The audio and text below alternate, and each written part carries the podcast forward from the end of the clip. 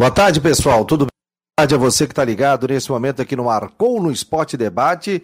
Hoje é quarta-feira, dia 4 de agosto de 2021. Seja muito bem-vindo, tanto aqui pelo site marconosport.com.br, como também pela Rádio Guarujá. Estamos também no aplicativo, pelo site, na aba do site lá em cima.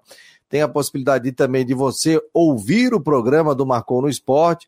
Baixe o aplicativo para Android ou também você pode ver tanto pelo YouTube como pelo Twitter, como pelo Facebook. E você pode também, né, entrar no nosso site e, obviamente, já acompanhar ali, já está na tela, o Marcou no Esporte Debate. Sempre no oferecimento de Ocitec, assessoria contábil e empresarial, Teutec Solutions e também Cicobi. São os nossos patrocinadores, nossos grandes parceiros aqui no Marcou no Esporte Debate. Hoje, Brusque completa aniversário, meu caro Rodrigo Santos.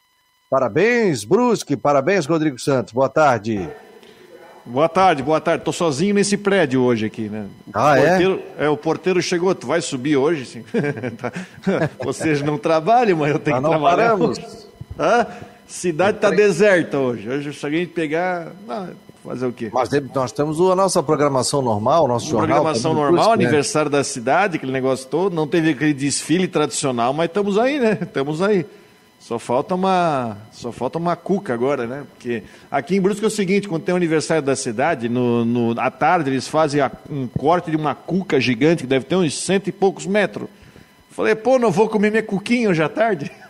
Ah, mas dá para comprar na padaria, pô? Dá para comprar na padaria, comprar aquela cuca de banana fantástica. Sabe uma história da cuca? Essa aqui, cuca é uma entidade brusquense, né?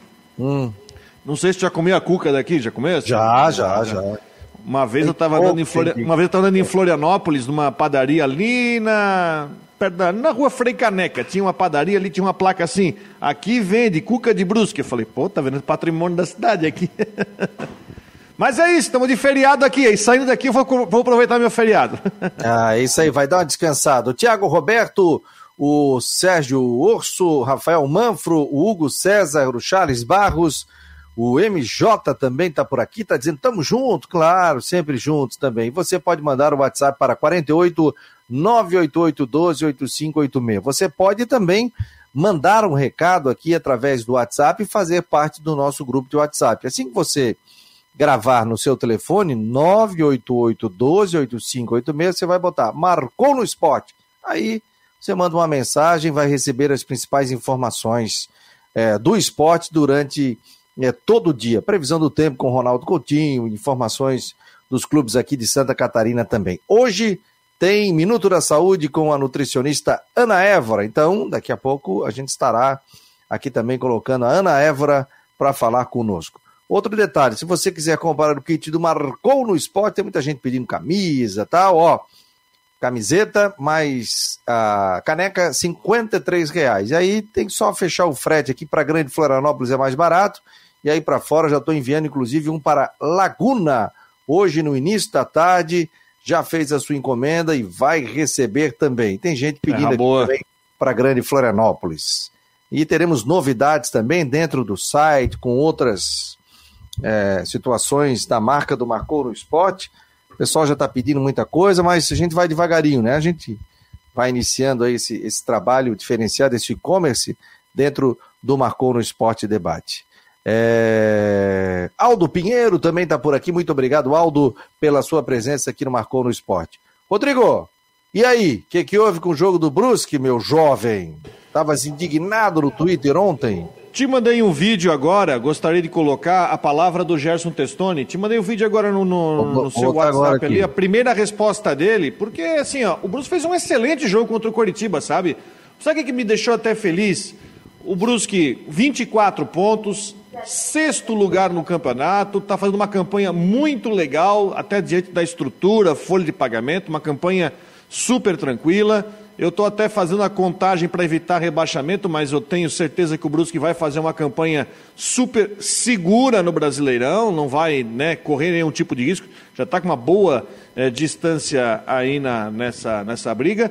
Mas ontem, no final do jogo, teve uma, um lance ali do impedimento marcado em cima do Alex Juan, né? até o, o Salvio Spínola, comentarista que estava acompanhando o jogo, disse que não houve esse, esse impedimento, que poderia ser o gol da vitória do Bruce contra o Coritiba, que colocaria o time no G4 do campeonato. E o Gerson Testoni, que está aí, ele estava indignado. Podemos colocar a parte que ele, ele solta os cachorros para cima da arbitragem do jogo de ontem. É a primeira? É a primeira resposta? É a primeira dele? resposta, a primeira resposta. Vamos lá. Vamos ouvir aqui no Marcou no Esporte. Do jogo do Brusque hoje, jogou muito bem, criou chances de gol, teve um gol mal anulado também. Primeira pergunta sobre o gol mal anulado. Boa noite. Ah, primeiramente, muito chateado. Ah, novamente, interferência da arbitragem, cara. Ah, a gente trabalha no sacrifício da lutando sempre, nosso grupo, cara, batalhando muito. Uh, contra o Náutico com dois impedimentos, com um gol. Uh, hoje, novamente, aos 44 minutos, cara. E por um jogo competitivo, como nós fizemos, contra uma grande, um grande adversário. E isso nos deixa muito chateado, muito triste. E eu acho que tem que rever essas situações, porque muitas, muitas coisas botam na culpa no VAR, VAR, VAR. Uh, como é que quando existia VAR não tinha esses erros tão, tão frequentes? Então estão tirando um pouquinho a responsabilidade dos, dos árbitros, dos bandeiras, ah, tem que ser melhorado, cara, porque isso atrapalha muito o trabalho nosso. Nós vivemos sob pressão o tempo todo. Ah, perde dois jogos, três jogos na cabeça da gente, tá, tá, tá, tá no, no, no, no, rolo, como já fiquei três jogos sem, sem ganhar, e a minha cabeça ficou rodando. E aí, novamente, um jogo difícil contra um dos líderes, quando a gente tem a oportunidade de entrar no G4. Aí uma interferência dessa, pô, é, é brincadeira, cara. Eu, eu fico, fiquei muito chateado, o grupo está muito chateado, o nosso grupo está muito chateado, a diretoria muito chateada, o nosso torcedor deve estar tá muito chateado. Mas enfim, o jogo, o jogo, o primeiro tempo muito equilibrado. Eu acho que uh, foi um equilíbrio muito grande no primeiro tempo, apesar que nós tivemos um, uma oportunidade muito clara com o Garcês, né? Que finalizou de esquerda, sobrou rebote. Mas o primeiro tempo mais equilibrado. O segundo tempo nosso, acho que a gente criou muitas oportunidades, conseguimos iniciar bem, mudança de corredor, chegamos no último setor do campo com qualidade, no último terço. As movimentações, as trocas que a gente fez ah, foram positivas. Acho que a equipe cresceu no jogo e a gente enfrentou um adversário que é um dos líderes, né? Uma equipe muito competitiva, muito difícil. E eu acho que a gente fez um jogo muito sólido, muito consistente. Ah, o placar, cara, eu não vou falar do placar porque eu acho que vitória seria justa pelo, pelo lance do gol, que hoje não, não poderia dar os três pontos para nós, mas infelizmente não aconteceu, somamos mais um ponto e continuamos a nossa caminhada com muita luta. Agora é pensar já no Cruzeiro, né?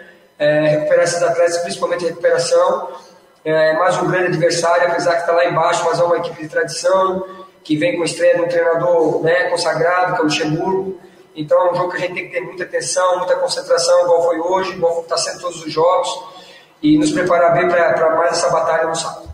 Tá aí, portanto, a declaração do Testoni, né, o, o treinador da equipe do Brusque. E aí, Rodrigo? É, bastante revoltado. Se você, assim, ó, a, Série B ela tem, ela tem colecionado erros, né? A gente estava na contagem regressiva para o árbitro de vídeo entrar em funcionamento, que vai ser no início do retorno, né? Brusque enfrenta o Cruzeiro agora no sábado. Eu repito, a campanha do Brusque é uma campanha segura, é uma boa campanha, é, sem dúvida, 24 pontos, está dois pontos do G4 agora, né? Está dois pontos atrás do Havaí tem o jogo contra o Cruzeiro, depois pega CRB, Operário e Goiás para encerrar o primeiro turno. Mas é uma boa campanha, um time seguro. E assim, a gente coleciona. Foi beneficiado contra o Londrina? Foi. Mas foi prejudicado contra o Náutico, prejudicado contra o Vasco e agora de novo. Mas enfim, segue, vamos, vamos em frente. E que o árbitro de vídeo venha para ajudar na Série B, né? e não para criar ainda mais nós. Uma, uma situação interessante. A Premier League, isso é um negócio que tem que ser discutido quando a gente for falar mais sobre arbitragem. O campeonato inglês, que vai começar em breve, vai ter uma mudança na questão do VAR. Eles vão, na, quando for traçada a linha no sistema, a linha de impedimento no VAR, eles vão fazer a linha um pouco mais grossa.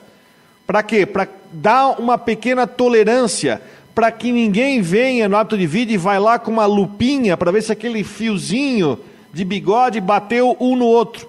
Então vai criar uma linha que seria uma faixa um pouco mais grossa para se criar um tipo de uma tolerância. Eu acho que vai melhorar.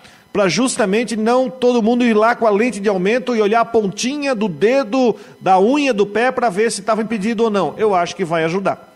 Mas, de toda forma, eu, o que eu saí satisfeito do estádio ontem é que o Brusque fez um bom jogo contra um time que vai brigar ponto a ponto pelo acesso, vai brigar com o Náutico, com o Havaí, é um time uh, de investimento muito maior, fez um jogo de igual para igual, o Wilson fez duas boas defesas e o Brusque vai seguindo bem na campanha. Eu não tenho dúvida que o Brusque vai fazer uma campanha para ficar na primeira página da classificação. Acesso, não sei. E a gente aqui tem uma, um consenso aqui na cidade que não é bom o Brusque subir. O Brusque não está pronto para subir, não está pronto. Mas se, se manter de uma forma segura na Série B, vai ter um ano de 2022 muito melhor. O Marco Antônio Azevedo, obrigado aqui pela presença, está dizendo aqui o nível da arbitragem na Série B está ridículo. Marco Aurélio Regis, o Gersin, quando ganhou dois jogos com o gol irregular, ele ficou quieto. O resultado foi muito bom para o campeonato. O Marco Antônio Uriarte, boa tarde, grande programa. Engraçado, só ficamos indignados com o erro contra. No jogo contra o Londrina, o, do, o gol do Brusque, o atacante estava impedido. Erros no mesmo jogo No mesmo jogo contra o Londrina, o Thiago Alagoano teve um gol anulado, onde ele não estava em impedimento e ele seria o segundo gol.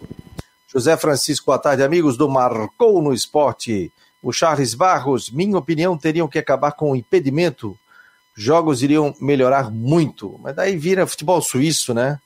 Aí o cara grudado ali no, no, no goleiro ia perder ia perder a graça do futebol, né? O que não dá é essa questão do VAR, né? Não dá para brigar com a imagem. Aquele pênalti que deram contra o Criciúma do Fluminense, olha, eu achei, meu Deus do céu.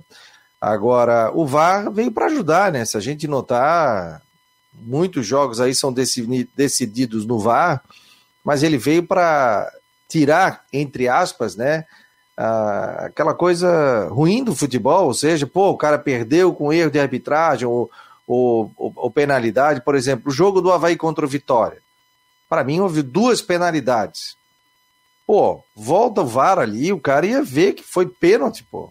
Se o Havaí iria fazer o gol ou não, é outra situação mas que o Havaí também poderia ter ganho. Então, se a gente pegar todos os clubes, todo mundo vai reclamar de arbitragem aqui, que teve é, benefício no jogo, que teve mais dificuldade em outros jogos. Sempre vai ter essa situação. É que o futebol está tão rápido né, e tão dinâmico que o, até o olho clínico ele não consegue acompanhar.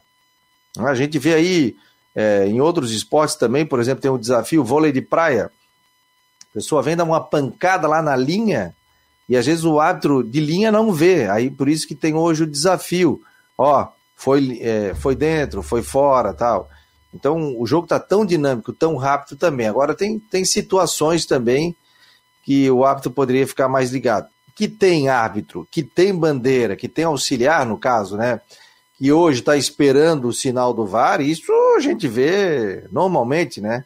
Inclusive teve alguns jogos que o cara está impedido, eles deixam prosseguir a jogada para depois levantar a bandeira. Ah, mas aí se tiver alguma situação, o VAR volta e corrige. Mas isso também você pode ocasionar uma lesão no jogador, né? Pô, tem um impedimento que o cara tá à frente mesmo. Levanta a bandeira. E aí deixa o jogo correr. Se o jogo corre, você, o goleiro pode dar uma entrada é, no atacante, pode acontecer uma falta mais grave para impedir o gol também, sendo que todo mundo viu que, o, que, que, que já estava em impedimento, hein, Rodrigo? Não, e o, quando a gente entrevistou o Juliano Bozano aqui na, no programa, aliás, um pequeno parêntese, né? A CBF admitiu que houve erro na, naquele uh, pênalti do Fluminense, né? Contra o Criciúma no jogo de ida. Só quero voltar um pouco. O presidente do Criciúma, na semana passada, foi até a CBF. Eles puderam até ouvir o árbitro de vídeo, ouvir a, ouvir a conversa que estava gravada e a CBF concluiu que o árbitro errou e não ter ido para o monitor para tirar a dúvida e houve algumas falhas na conversa entre o árbitro de vídeo. Né? Uh, eu acho que, bom, a gente faz do vôlei, né, que tem os desafios, o tênis também tem. Você vê aí várias competições aqui na Olimpíada, judô, enfim, que usam o vídeo como vídeo checagem no futebol também. Eu acho que essa situação do campeonato inglês, eu acho que ela vai ser bastante útil. Mas eu estou ainda preocupado com o VAR na Série B. É, o nosso o, o, ouvinte aí mandou, eu não vi na lista, falando que o, o nível da arbitragem na Série B está complicado. Verdade. E nós temos que ver também que a CBF vai ter que treinar mais equipes de VAR até a toque de caixa para a Série B, porque uh, na, série a são, na Série A são 10 jogos por rodada. Vão ser mais 10 na Série B, vão ser 20 jogos num final de semana. Será que tem gente para tudo isso? Né? Será que tem gente para tudo isso? Será que não vai? Já cria polêmica na A, vamos ter mais polêmica na B, né? Por várias situações. Teve um caso na Libertadores onde anularam um gol do Fluminense dando impedimento, porque eles pegaram a imagem, eles foram lá no meio, esqueceram que tinha um jogador aqui na lateral dando condição. Foi absurdo. E a Comebol foi lá e, né? Mas o Fluminense acabou classificando. Mas enfim, a gente vai continuar falando de polêmica do VAR por um bom tempo. Agora, o VAR na Série B, eu estou preocupado, estou achando que vai dar mais polêmica ainda. É, tem a central do VAR, né? E claro que vai ter mais gente trabalhando numa, numa Série B. Ou o pessoal que está ali vai ter que trabalhar ainda mais, né? E vai ganhar também, mas tem da série o VAR. Mas aí pode ser estafa também, né? Isso pode fazer com que a pessoa também desconcentre. Sim, né? sim. Tem gente, viu, Rodrigo, que é contra o VAR, né? Nesse momento na Série B. Por exemplo, José Francisco Vieira está dizendo aqui, ó. Esse ano eu sou contra o VAR na Série B, pois aqueles que já foram favorecidos sem o VAR podem ser favorecidos de novo com o VAR. Entendeu? Eu acho o seguinte, eu acho que tem uma, uma, uma, uma situação nisso aí que o nosso o internauta falou que eu acho interessante. O, no lance, no, no, jogo com o Botafogo, no jogo com o Botafogo teve aquele lance de impedimento, que a gente está conversando aquele gol do Botafogo lá, onde se reclamou, né, que no Sim. fim a arbitragem deu e a gente até concordou que o, o gol foi legal. O Claudinei falou o seguinte: é, isso aí é um lance de impedimento de VAR. Ele falou isso, ele falou exatamente isso na coletiva: impedimento de VAR. O que está acontecendo? Hoje, os próprios auxiliares de jogos que não têm VAR, eu penso que estão tentando usar uma visão de VAR para tentar encontrar um milímetro que seja para dar impedimento. Por que, onde é que eu quero chegar? Quando não tinha o VAR, o que, que acontece? Mesma linha segue o jogo. Agora, com essa, como o VAR criou uma linha milimétrica para criar uma diferença, o, a, o, conceito do mesma linha acabou, porque agora estão procurando numa linha de um milímetro se está impedido ou não. Então acabou o tal do conceito do mesma linha.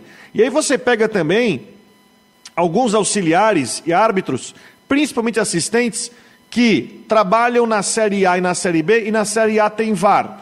Aí na Série A tem VAR, o cara fica meio relaxado, porque se der um impedimento que o assistente não marcou, o VAR anula. Na Série B não tem, até o começo do segundo turno. Mas também na Série C, que vai ter na segunda fase, na Série D, aliás, vai dar mais trabalho ainda quando começar a Série C, segunda fase, e a Série D. Então, eu acho que tem muita coisa para ser revista. Essa ideia do campeonato inglês eu acho interessante e é bom observar com cuidado. Olha, o Eurico Martins está dizendo aqui pelo WhatsApp, 48 988 12 8586. Obrigado, Eurico. Boa tarde, Fabiano. Em uma reunião da CBF, sugeri que alongasse a risca da grande área, fosse alongada até a lateral do campo, é que, e que fosse marcado impedimento dali até a linha de fundo. Entendesse? Eu entendi. É, isso já foi feito um teste há muitos anos atrás. Fazer que nem hockey, né? Tem, tem uma linha no campo que determina impedimento. Inclusive foram feitos vários testes, né? Uh, teve um campeonato de base, né?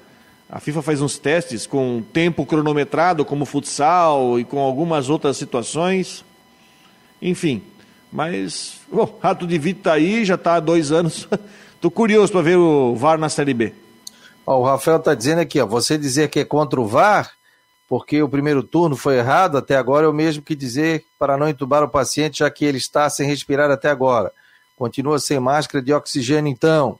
Rafael de Palhoça, né? Hum, isso aqui faz parte do debate também, né?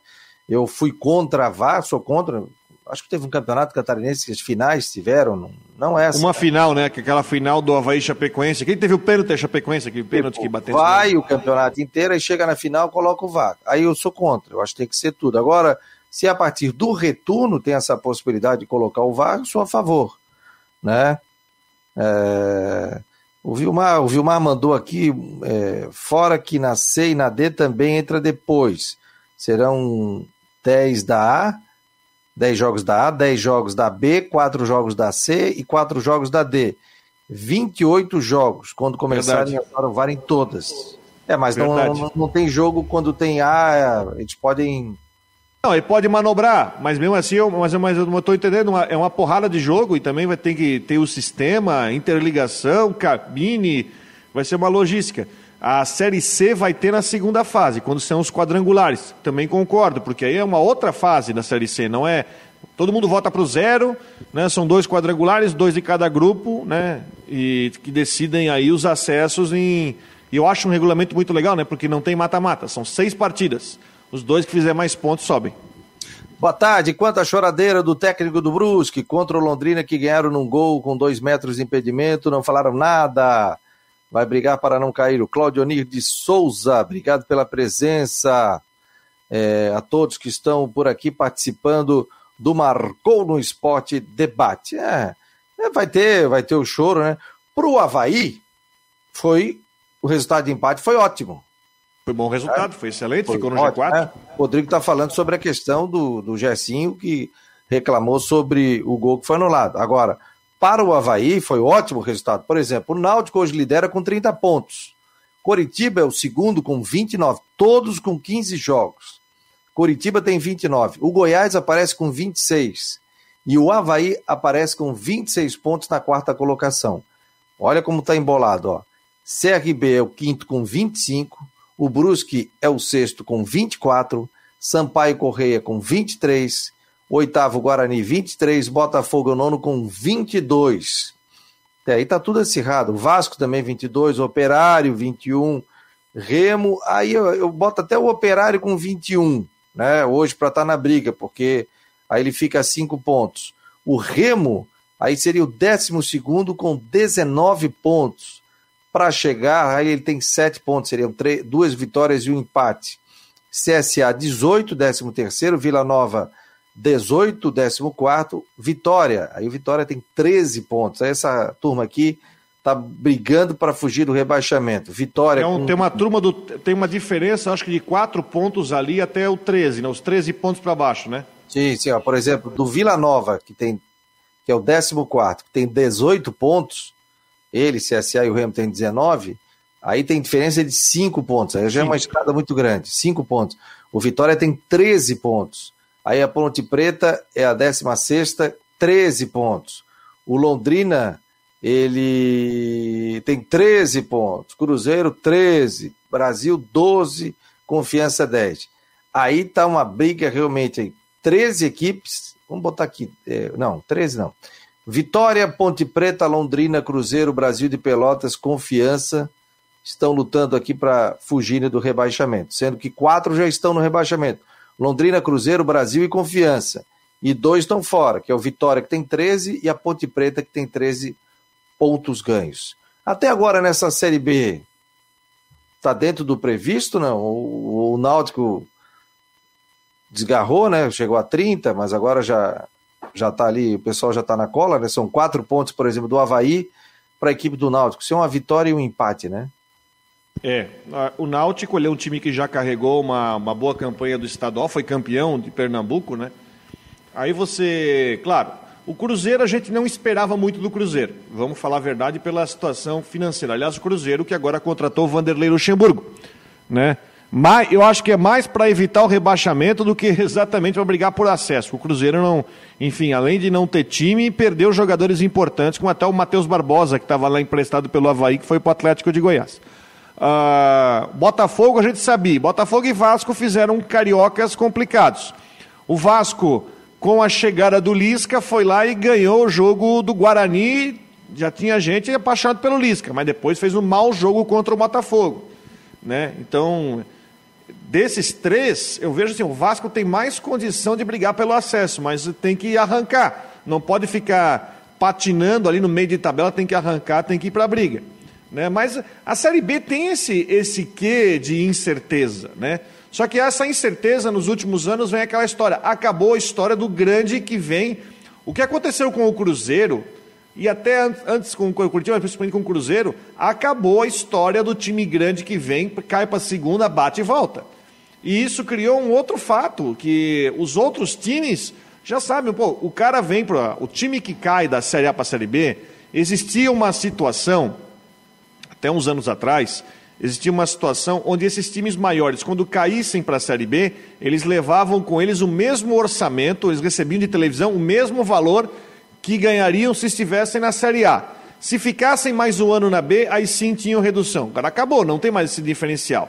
Tem só uma diferença que os clubes podem optar em receber o pay-per-view ou o valor da cota, mas não é uma grande diferença. Mas aí o que faz? O Cruzeiro cai na vala. E o Cruzeiro é obrigado a subir para conseguir resolver suas finanças está usando de um investidor né, que tem lá, que é o dono do mercado, para ver se consegue uma recuperação, mas o cenário do Cruzeiro é de se manter na, A mais uma vez, na B mais uma vez, se não é. cair para C por causa dos processos na FIFA. Agora, criou-se uma gangorra muito grande, onde o Bruce, que tem um time que não tem uma folha maior, talvez, talvez a menor folha, ou uma das três menores folhas da, da Série B, está em sexto lugar e aí com uma condição até de brigar por algo maior. Mas é, o que está pecando muito é desorganização e time grande, desorganizado, que cai para a Série B, vai continuar penando. Não, e está saneado, né? O Brusque hoje, um clube está tá saneado, gasta no seu limite ali também, né? Por exemplo, o Botafogo veio, caiu da A para B.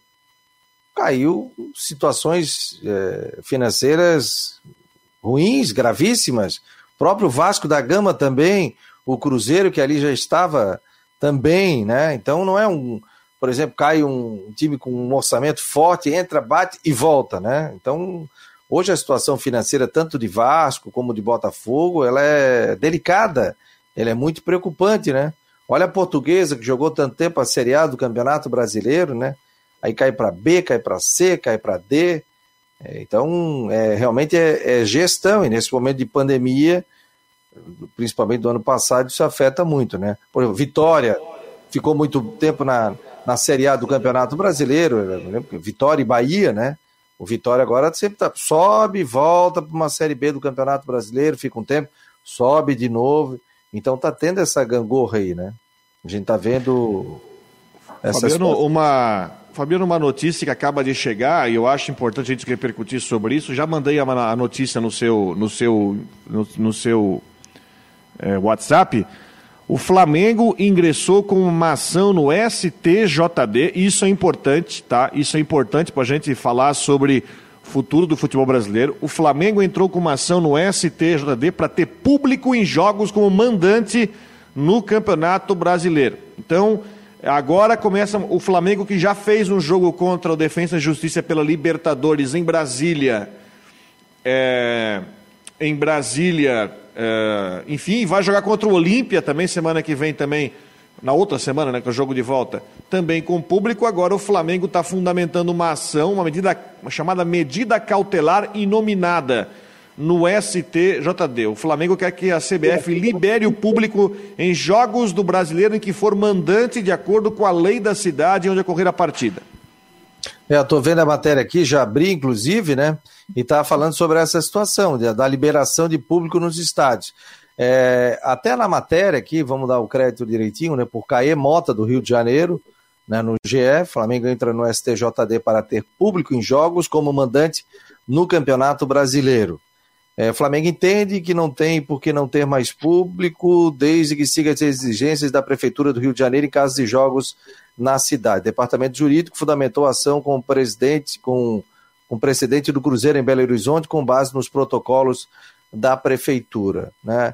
Há um movimento sobre isso, sobre essa possibilidade de, de público, pelo menos de 30%, tal. Isso está sendo estudado também aqui com os clubes. Só que o seguinte, né, a informação que eu tenho é que isso só vai ser liberado, o público né, nos estádios, se isso for geral, for no Brasil inteiro. Né, isso deve vir do governo federal, de liberação. Aí não, vamos lá. Federal aí... não, né? Federal não, de cada município é o estado, né? Não, mas peraí, peraí.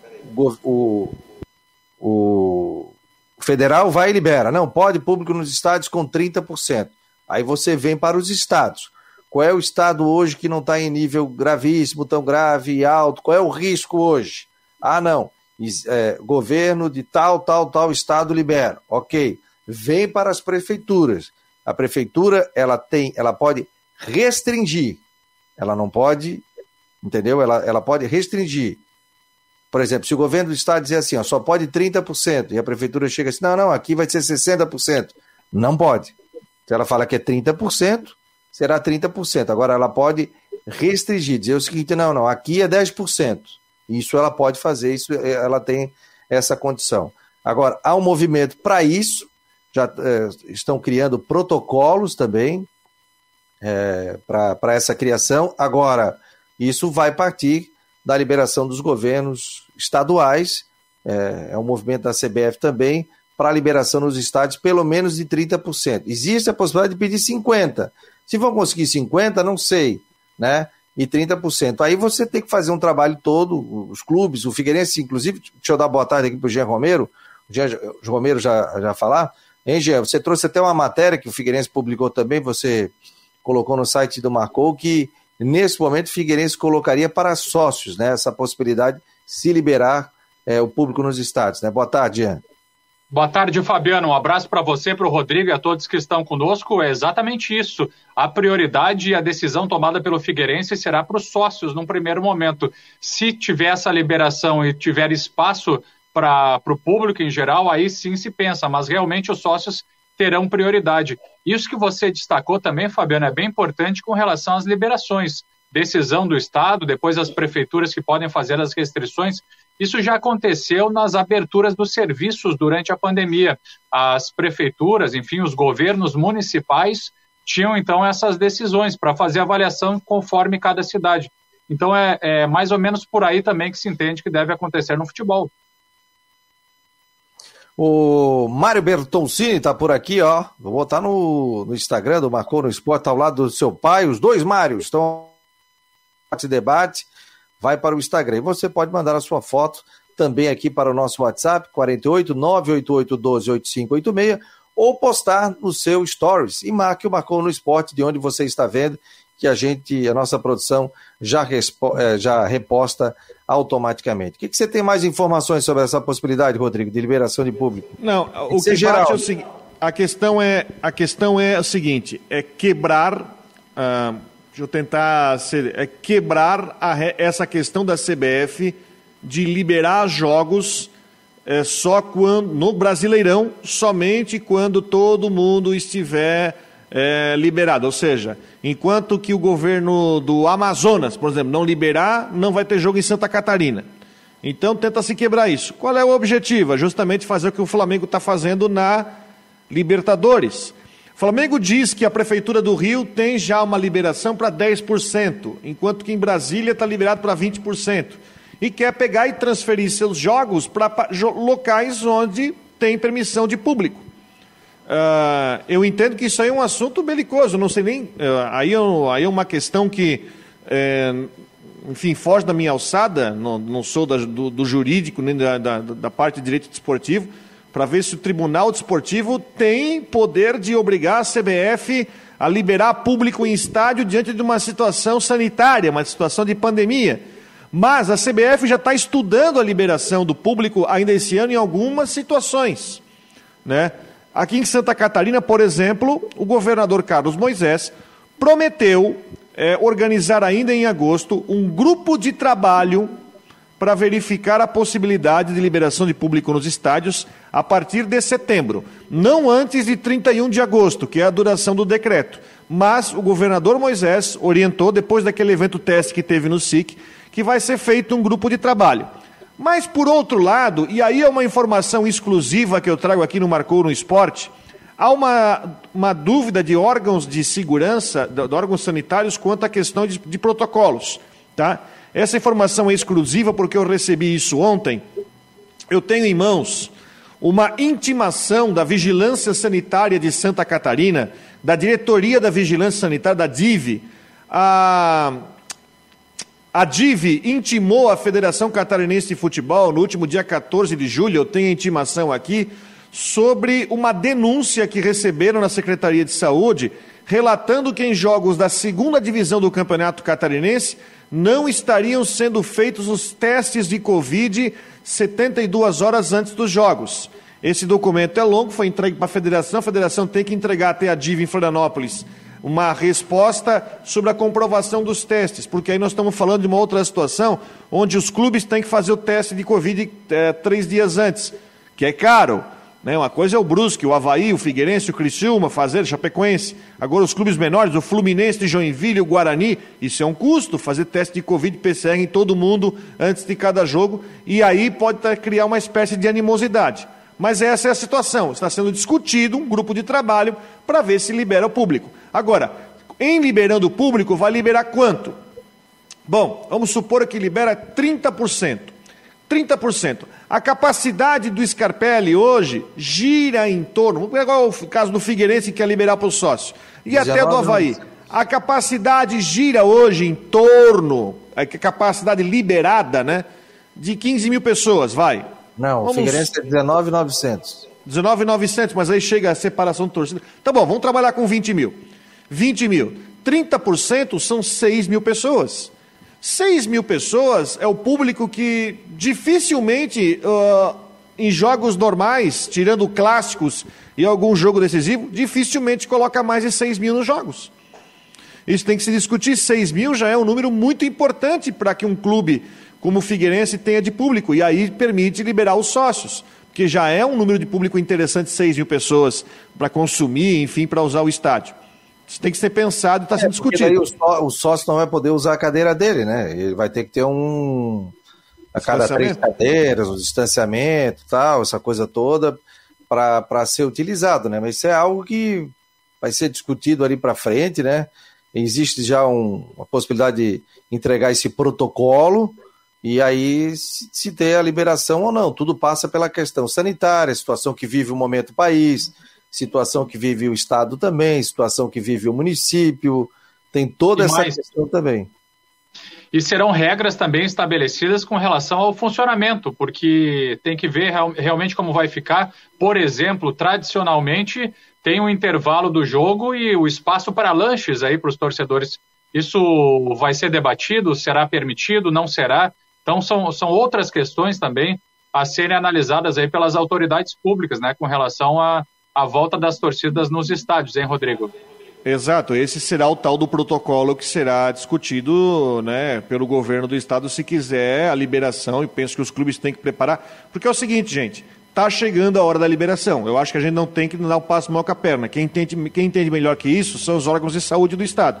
Ninguém quer dar o passo maior com a perna, mas está chegando a hora. Hoje você pega a matriz de risco do estado que foi divulgada no sábado, já tem três regiões no amarelo tendência de melhora. Ontem o governo do estado divulgou um estudo dizendo que tem 80 e poucos municípios no estado que não tiveram nenhum óbito por Covid no mês de julho. Está chegando a hora. Eu acho que é o momento de se fazer o grupo de trabalho e se discutir já como será feita a retomada do público. Concordo que deve se liberar uma porcentagem, 20%, 30%. O que o Figueirense faz é certo, eu acho que o Havaí deveria fazer o mesmo, de privilegiar o sócio que é aquele cara que está pagando mensalidade sem poder ir para o estádio, mas está lá dando a sua, a sua confiança e que nesse período de um ano e meio sem jogos está lá ainda contribuindo com o clube.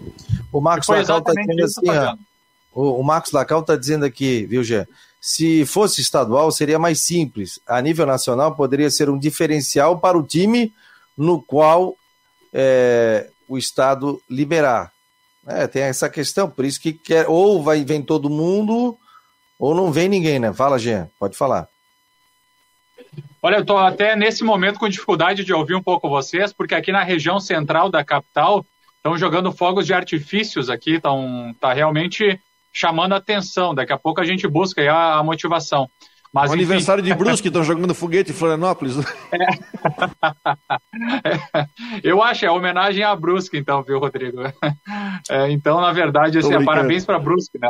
Vocês já aqui, fizeram os devidos, os devidos cumprimentos. O Marcelo está dizendo aqui, ó, na minha humilde opinião, pior é a realização dos Jogos Abertos em São José. Imagina onde alojar esse povo todo, prepara o aumento das taxas de contágio, que adianta já acho que sem público nos ginásios. Mas é final de novembro, nós estamos é. em agosto. Final de novembro hoje, a situação já vai estar bem melhor, bem diferente. Hoje estaria marcado para final de novembro. Aí tem a questão da vacinação né, do, do, dos adultos. Florianópolis aqui já está 34, 35. E em Brusque está quanto? Qual é a idade? 33 amanhã. 33 amanhã. Hoje está aplicando a D2 aqui, muita gente, né? Eu vou tomar minha vacina final de setembro. Eu, eu tomo a minha segunda dose da vacina também. Então, vamos esperar aí é, essa questão. Eu acho que tem que ser debatido, tem que ser conversado, né? Para que se chegue, ah, ou, ou, não, não tem esse ano, não, vamos fazer ano que vem. É, vamos ver como é que fica. Tudo é com relação à questão da vacinação, né? A chegada da vacina nos estados né, e nos municípios, o Estado recebe do governo federal, automaticamente os municípios aqui vacinam. Floripa chegou, já vacina, né? Isso aqui chegou, vacinou, não tem, não tem que esperar. Então a gente vai ter que esperar essa questão toda, né? Vale o debate, vale a conversa sobre essa questão toda. É, sim. Não, nós estamos falando no mês de setembro, mas está logo ali, já estamos aí no início de agosto, então é, tiro rápido, é um debate que se inicia. Agora, se realmente tiver essa projeção para setembro, é logo aqui na frente. É um estalo de dedos, realmente passa voando. E também com o que disse na situação ali do o que o Rodrigo estava falando do Havaí, priorizar sócios, o Figueirense ele utilizou exatamente esse argumento. Os torcedores, especialmente os sócios que estiveram com o clube nesse momento difícil da pandemia, sem recursos, com dificuldades, esses aí que terão acesso então ao estádio Orlando Scarpelli. Foi exatamente isso que pontuou a diretoria do Figueirense no comunicado oficial. É, até porque você também tem um controle, você tem o um contato da pessoa, você tem o um endereço, é, tem tudo, né? Você tem as informações dele ali e, e, ajudou na pandemia, no passado inteiro, né? E até agora, praticamente, nós estamos em agosto, né? Setembro, outubro, novembro, dezembro, já estamos chegando aí no, no final do ano. Daqui a pouco tem Ronaldo Coutinho, mas é um tema que está sendo discutido aqui. A gente vai, de repente, traz alguém aqui do governo do estado para discutir isso, para saber se existe a possibilidade de liberação aqui no estado ou não, ou alguém da CBF para falar sobre essa questão dos protocolos, o, o, o que acontece ou se existe a liberação. Agora, eu acho o seguinte: tudo tem que passar pela questão sanitária, né? Não adianta você aglomerar. E o pessoal está colocando aqui, ah, mas tem local aí que que tem gente em shopping, tem gente aqui ali e tal, tal, tal. É, tudo tem, tem a questão da, da, sanitária, não só do governo, como também dos municípios, para ver esse tipo de liberação ou não. A gente sabe que tem outras variantes também circulando, o pessoal está tomando a vacina, mesmo vacinado tem que se cuidar, tem que usar máscara, tem que evitar aglomeração, álcool gel. Vou, vou te mostrar uma coisa aqui, ó, uma, Fabiano, uma notícia da CNN, está aqui, ó. A cidade de Nova York, olha só que interessante, para falar sobre público, tá? Esse foi meu, foi meu primo Klaus que postou. Município de, a cidade de Nova York vai requerer prova de vacinação contra a Covid para entrada em todos os restaurantes e academias. Tá vendo? Prova de vacinação. Eu acho que começa por aí. Se você pegar e exigir que você, ó, eu vacinei, tomei a D2 ou tomei dose única, eu vacinei, você ganhar um cartão e você falar o seguinte: quer ir para o estádio? Vamos liberar 30%, mas você vai ter que comprovar que tomou já a D2, a sua vacina, ou tomou a dose única. E aí você pode entrar no estádio. Isso é interessante. E também chama atenção, Fabiano, só para acrescentar o que o Rodrigo disse ali, a, a questão dos restaurantes, porque por exemplo, aqui no Brasil não é necessário para o acesso a restaurantes, você entra naturalmente. E aí também cita essa questão aí da gastronomia. Olha aqui, o Leandro Lima está dizendo aqui, a maior preocupação agora é a volta no sistema educacional, onde haverá um tsunami de infecções. Teremos que dar passos atrás novamente, segundo infectologistas. Olha, eu vou falar um negócio, o meu filho voltou a estudar no início do ano, em colégio, e tem um percentual que ele faz aula se eu não me engano, uma vez por semana, no mês, ele fica aula online em casa. A minha filha não, já consegue ter aula presencial. Se tiver algum caso dentro da sala de aula, que no início já teve, aí eles seguram o pessoal 14 dias em casa. Mas ela está tendo aula normalmente. O meu filho também está indo de máscara, aí tem todo o cuidado dentro do colégio também, onde eles fiscalizam, né? evitar aglomeração, uh, o pessoal ficar sem máscara também. Então ele leva duas máscaras é, para ir no colégio. Então tem toda uma adaptação. Não conversei com ele sobre isso, até depois vai conversar, mas ele não teve mais casos ali de, de, de, de infecção dentro da sala dele, né? Até porque se há uma infecção automática. Eu já tive Covid, então eu posso falar sobre isso. Quando eu tive Covid, eu fiz o meu teste, eu eu estava me sentindo mal, tal, fiz o teste. Automaticamente, o meu teste deu positivo, ele já vai para a vigilância sanitária do município. Quando ele chegou na vigilância sanitária do município, o município já entra em contato comigo. Eu preenchi um protocolo ali, um, um formulário, onde é que você teve nos dias tal, tal, tal, tal, foi preenchendo a situação, e aí eles ficaram me monitorando. Ó, você não pode sair de casa durante 11 dias, é, você já está medicado, você foi ao médico, tal, tal, tal. Falei, não, eu já estou com o médico, já estou isso, isso, isso, aquilo. Depois do dia tal, você está é, é, liberado para sair. Fiz o contato com o meu médico, né, segui a recomendação dele também.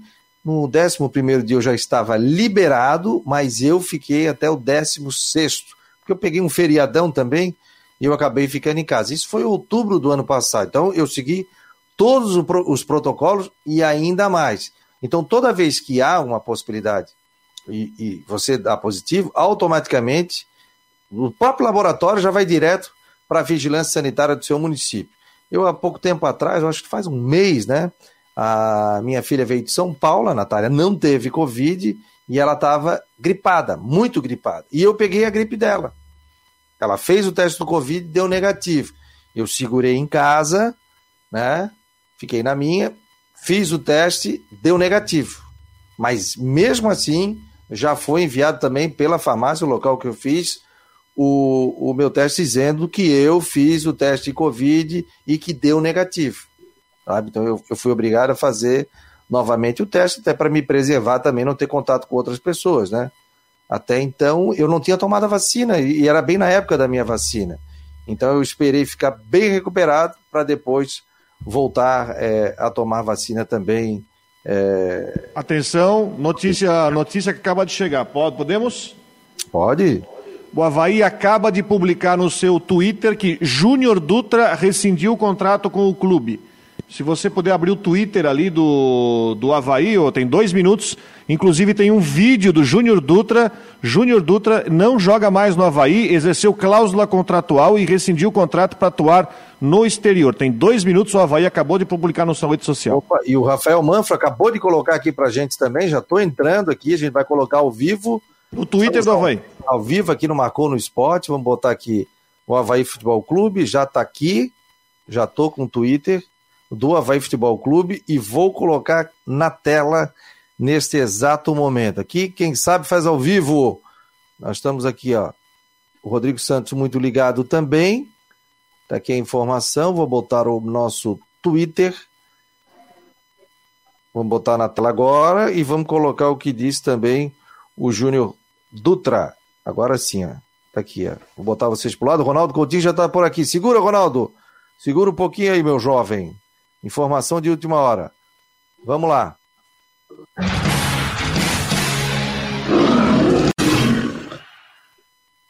Olá, sou Baiana, Júnior aqui, passando para me despedir de vocês. Hoje eu estou encerrando mais uma passagem nesse clube que eu aprendi a amar, que eu levo comigo, eu e minha família, um carinho muito grande. Eu tinha o objetivo de voltar aqui e ser campeão com essa camisa, então consegui colocar meu nome na história do clube e levar vocês também mais forte ainda comigo, com esse título. E o acesso, eu não vou terminar, mas graças a Deus a gente está no G4. O, o, grupo é muito bom, o pessoal está muito focado.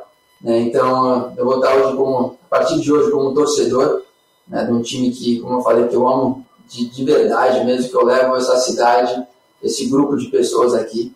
Né, desde a, do, do seu Clive ao seu Carlos, que dá a entrada aqui, a todo mundo no vestiário, os jogadores, a comissão, a torcida. Mais uma vez, me fez muito bem estar aqui. Então, hoje eu encerro com um lado triste, porque eu amo aqui, e outro também importante apareceu para mim. Né? Estou voltando para a Ásia, que é um lugar que eu já joguei por muitos anos da minha carreira, e tenho um respeito também muito grande lá. Já estava uma situação acordada de contrato, aconteceu, e bom, estou me despedindo de vocês, agradeço muito, muito, muito por tudo, por todas as mensagens, toda a torcida, todo mundo no clube, e só agora eu sou um havaiano, mais uma vez trocando jogador por torcedor e acompanhando o Havaí de onde eu estiver. Valeu, grande abraço a todos. Tá aí, portanto, hein? A notícia agora, o Havaí acabou eh, de colocar no seu Twitter e a gente já colocou ao vivo. Júnior Dutra, hein? Está deixando o Havaí Futebol Clube, está indo, voltando para o futebol da Ásia. Diz o Twitter também aqui do Havaí Futebol Clube, ó. É, o atacante Júnior Dutra rescindiu seu contrato com o Havaí. O atleta exerceu cláusulas, cláusula contratual e vai atuar no exterior. O clube agradece os serviços prestados e deseja sorte ao seu, em seu novo desafio. Portanto, Júnior Dutra não é mais jogador do Havaí. A gente já repercute isso, que eu tenho que liberar aqui o Ronaldo Coutinho. Tudo bem, Ronaldo? Acorda aí, meu jovem, Já estamos no ar, já estamos ao vivo. É hora do cochilo aí? É, tá, na, tá na hora do meu cochilo. Tá, tá, tava Na sexta? É. Cestinha, daqui, a, né? daqui a 15 Quarta minutos. na- quatro da madruga? Daqui a 15 minutos estou na horizontal. 20 graus a temperatura aqui em Floripa, Ronaldo. Mas hoje, quando eu saí de manhã, tava frio, cara. Ontem à noite deu um vento sul, eu acho que era. Tava frio à noite também. É, às vezes a temperatura numericamente sobe, mas daí não fica com pouco sol, umidade, vento e acaba dando essa sensação de frio. Foi que nem aqui, aqui num dia deu 6,5 negativo, estava gostoso. No outro dia deu zero com vento, ficou horrível. Então, às vezes é o problema é o vento. O vento ele estraga. E o vento sul aí está soprando, deve estar querendo virar para o Nordeste. Tempo bom, com nebulosidade, sol.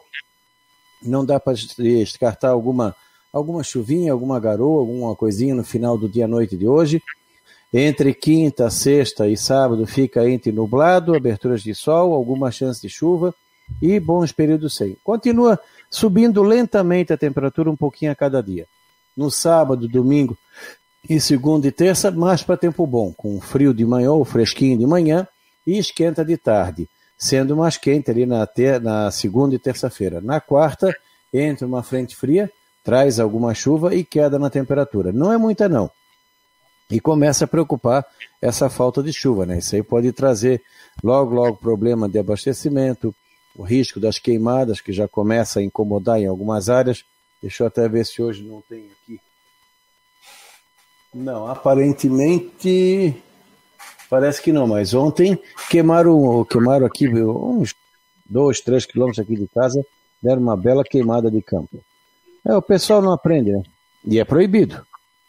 E são os mesmos que reclamam do governo. É, não pode, é queimada porque é, a situação é. Não, então nós estamos com seca.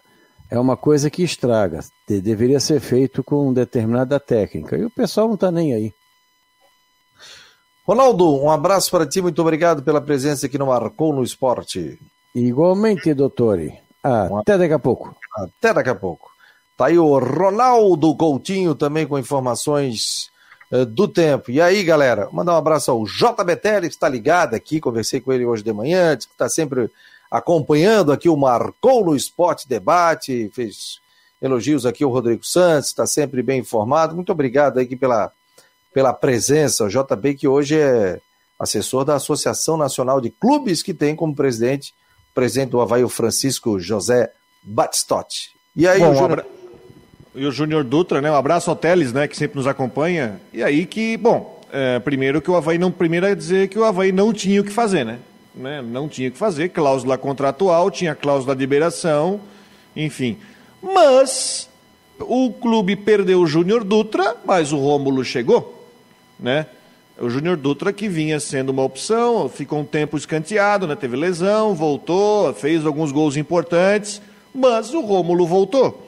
Então eu acho que nesse momento não é, não é motivo para nenhum tipo de preocupação. Vamos ver como é que o Rômulo se adapta no esquema do Claudinei. Né? É uma situação. Até eu imagino nessa situação assim, de que o Claudinei já até poderia ter recebido informação, já imaginava de que o Júnior Dutra poderia eventualmente não ficar, porque é uma questão que ele tinha cláusula sabendo, olha, em caso de proposta exterior eu estou saindo. Então é um jogador que tem mercado fora, apareceu a op- a oportunidade e sai. Com o Rômulo, tirou um atacante, entrou outro. Então vamos ver como é que o time vai se comportar e vai. Mas já com Copete, com Vinícius Leite, com Rômulo, tem opções ofensivas, né? O Júnior Dutra sai. Enfim, o clube não tinha que fazer. Tá aí, portanto, alguma novidade do Figueira aí pra gente fechar e daqui a pouco tem o Tudo em Dia com a Flávia eh, do Vale aqui na Rádio Guarujá. Para acrescentar, Fabiano, também do Figueirense, que até inclusive postei uma matéria no portal Marcou no Esporte a respeito, então, do vice-presidente José Tadeu Cruz, conversou com a nossa reportagem e fez uma avaliação positiva aí do trabalho do técnico Jorginho. Disse que é um treinador experiente, que tem, inclusive, também os jogadores na mão, tem apoio do grupo de jogadores e que confia na classificação do Figueirense na Série C do Campeonato Brasileiro. Lembrando que hoje também é, diretamente no grupo do Figueirense, tem às 5 horas, Estádio Novelli Júnior, Ituano e Criciúma. Jogo das 5 horas, então, que também o Figueirense fica acompanhando, né? Porque afinal ainda segue com chances de classificação e quer se distanciar do Z2 aí do rebaixamento. Sobre o Matheus Barbosa, ontem, né? O pessoal estava falando, ah, será que o Havaí renovou tal? Até foi buscar informação. Se o Havaí empresta para um Cruzeiro, é, dificilmente você renovaria o contrato, né? Por exemplo, o cara tem até final de 2021, você vai lá, empresta para o Cruzeiro e pronto. Aí o jogador fica para o Cruzeiro, acaba o contrato, fica livre, não.